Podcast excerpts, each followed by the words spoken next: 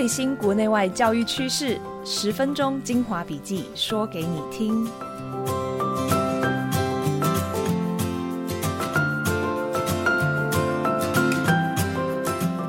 Hello，大家好，欢迎收听三月十三的翻转教育笔记。我是今天的主持人，亲子天下媒体中心总主笔宾静孙。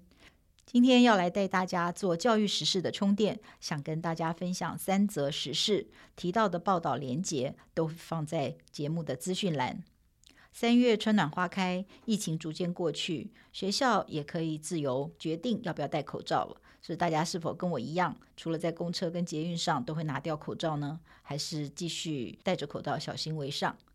不论如何，被疫情控制的生活真的过去了。这件事情很值得开心，但是有另外一件事可能会大大的影响我们的生活，改变我们的教育模式，那就是科技的大跃进。翻转教育笔记在第十集、第十二集都提到一款极为强大的聊天机器人 ChatGPT，因为它的影响实在是太重大了，所以今天的第一则还是要来谈一谈，当超强生成式 AI 来临，孩子该学什么？该怎么学才不会被取代？最近大家的互相的问候语大概是说：“你也开始请问 Chat GPT 了吗？”很多人也开始在社群媒体晒 Chat GPT，就像大家晒小孩照片一样。他们会把自己跟这个聊天机器人的对话贴在自己的脸书、IG，有严肃震惊，也有开玩笑的内容。但是 ChatGPT 绝不仅是一款有问必答的聊天机器人而已，它的强大功能可能会改变我们网络搜寻的习惯、工作以及生活。美国《时代》杂志周刊在二月二十七号的那一期的封面，就直接放上记者跟 ChatGPT 的聊天记录。记者问他：“你觉得 Time 这期的封面主题 AI 军备竞赛正在改变一切？”你觉得这主题如何？ChatGPT 就回答了他的看法。在这个封面的旁边呢，就注记的两位记者的名字，而且还特别挂号说这两位是人类。现在已经有各种生成式的 AI 可以协助我们做许多事，只要下好关键字和指令，它就可以在很短的时间内完成各种困难的任务。例如，ChatGPT 是生成文字。有一个叫做 Midjourney，它是帮你生成影音跟图像；还有一个叫做 Tom 的网站，其实是帮你生成各种 PPT 简报。所以各种作业、报告、论文、考试都难不倒它。面对这样子的科技，禁止使用应该是下下策。全球的老师跟父母都得开始思考：我们的孩子在中小学到底要学什么？要怎么学才不会被机器取代？传统教育中，孩子花那么多的时间追求精熟知识，努力背诵标准答案，只求考高分，真的再次被证明是没有必要的，而且也没有办法培养孩子面对未来的能力。连接真实世界的专题式学习 （PBL，Project-Based Learning） 就成为面对 AI 的关键解方。PBL 不是一个新的流行概念，却越来越被证实具备未来性，更符合今天的教育需求。设定一个让学生有感的专题，他会因为找到自己关心的，在真实世界里的问题感到好奇，而产生学习的动机。他会为了自己而学，他会想把知识用出来解决这些问题。这些一零八课纲口号式的理想，透过 PBL。才有机会落实在教育现场，成为学生因应未来的能力。传统教育的目标是学着找出正确答案，但是这个 ChatGPT 一定会越来越聪明，而且越来越有效率。所以在 AI 的时代，我们更需要的是学会找到启动自己的一个提问。PBL 不用一个分数来论断学生的学习成果。而是让老师跟孩子站在同样的起点，老师可以说我不会，但是他可以陪伴学生一起走过一段探究、对话以及共学的旅程。这就是一零八课纲想要教的素养。亲子天下三月号的封面故事，就是岳阳报道美国进行 PBL 教学的公办民营学校系统 High Tech High，顶峰高中以及一所弱势的公立小学。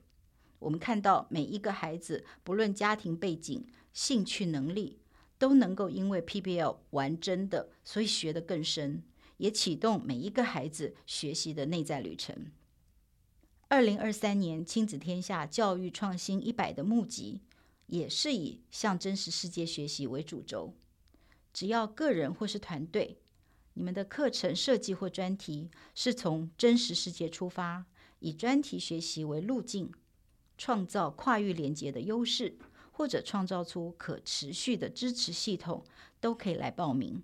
而且报名还有两天，到三月十五号截止哦。详细的资讯请参考亲子天下三月号的数位专辑以及教育创新一百的网站。我们等你一起来创造改变哦。亲子天下以及翻转教育 Podcast，三月和四月也会针对因应 AI 来袭所掀起的教育巨浪，规划一系列的特别企划，包括从美国经验到台湾的课纲要如何应应，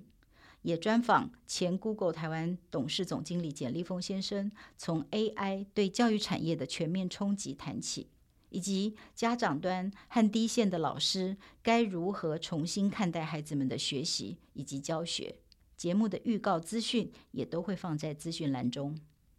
第二则跟网络安全有关。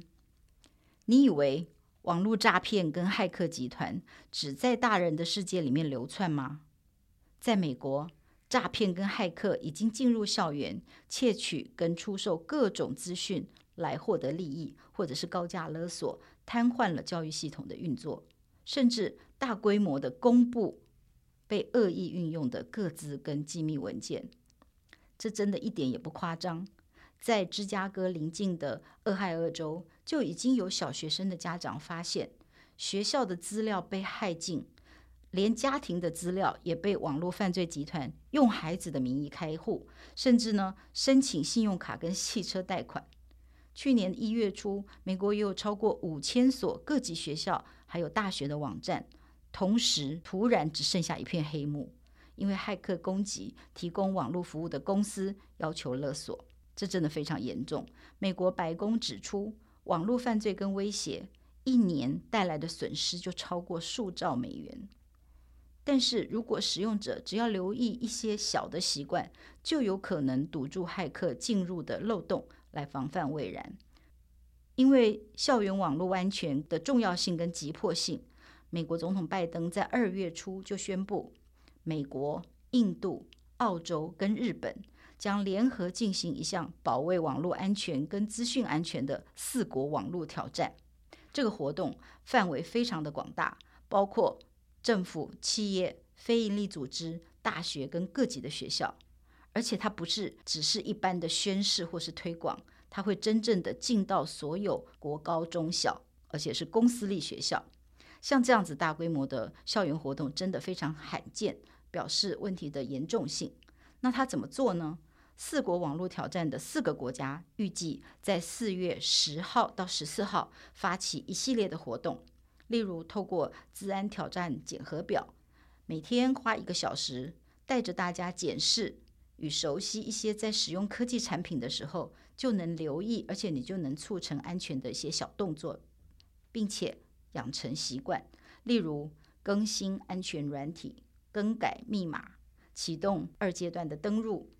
为电子设备上锁，以及不要在社群媒体上透露过多的资讯。这些看起来好像很微小的数位习惯，却可以立大功。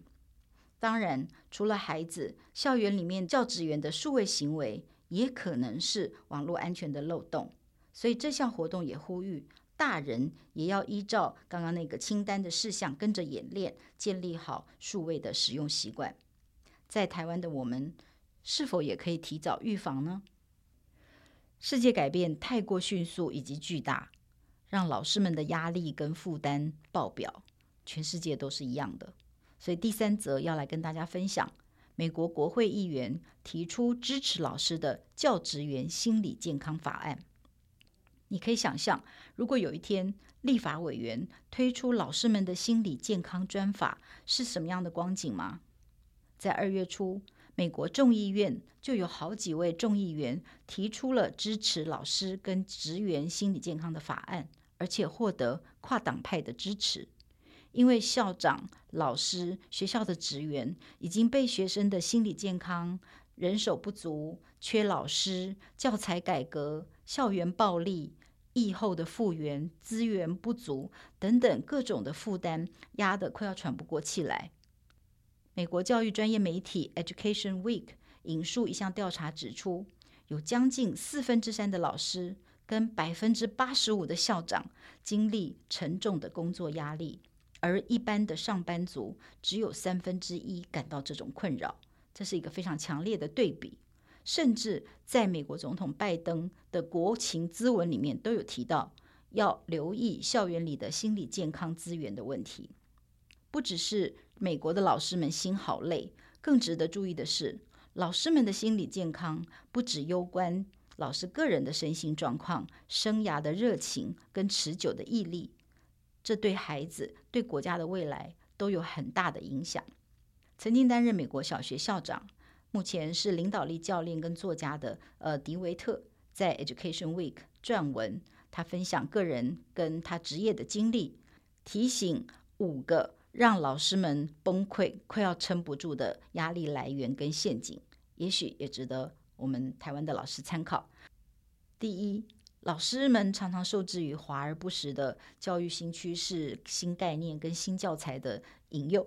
迪维特举了一个很常见的陷阱：曾经有研究发现，只要在包装、封面或者是内部放上一个大脑的图案，就很容易被老师们接受。然后呢，买单的老师就会发现，其实这些产品不一定有效。第二个崩溃的来源是，有的时候会让情绪凌驾事实。很多老师只是因为习惯对每一年的学生都做同样，但是其实已经不合时宜，学生也不一定喜欢的事情，因此呢，耽误了很多的时间，还会埋怨自己，因此很忙很累，结果事后看来一点都不值得。第三，还有时间管理的问题，或者是学校有一些工作狂的文化，让你感到压力，或者是那些从天而降自己都无法控制的新任务。不知道正在收听的各位老师们有没有同感？也许在台湾心累的理由不太一样，但是的确这几年因为疫情跟各种改变，让现场的老师疲于奔命，大家真的辛苦了。希望各位在照顾学生的同时，也好好的照顾自己。以上就是今天的翻转教育笔记，可能有点严肃，但因为都非常重要，非常感谢大家收听到最后。翻转教育 Podcast。从班级经营到教学方法，帮助你全方位增能。如果你喜欢我们的节目，请在 Apple Podcast 跟 Spotify 给我们五星好评。也欢迎你到节目许愿池留言，跟我们说你想要听翻转教育的什么主题。今天我们就到这里，下次见喽，拜拜。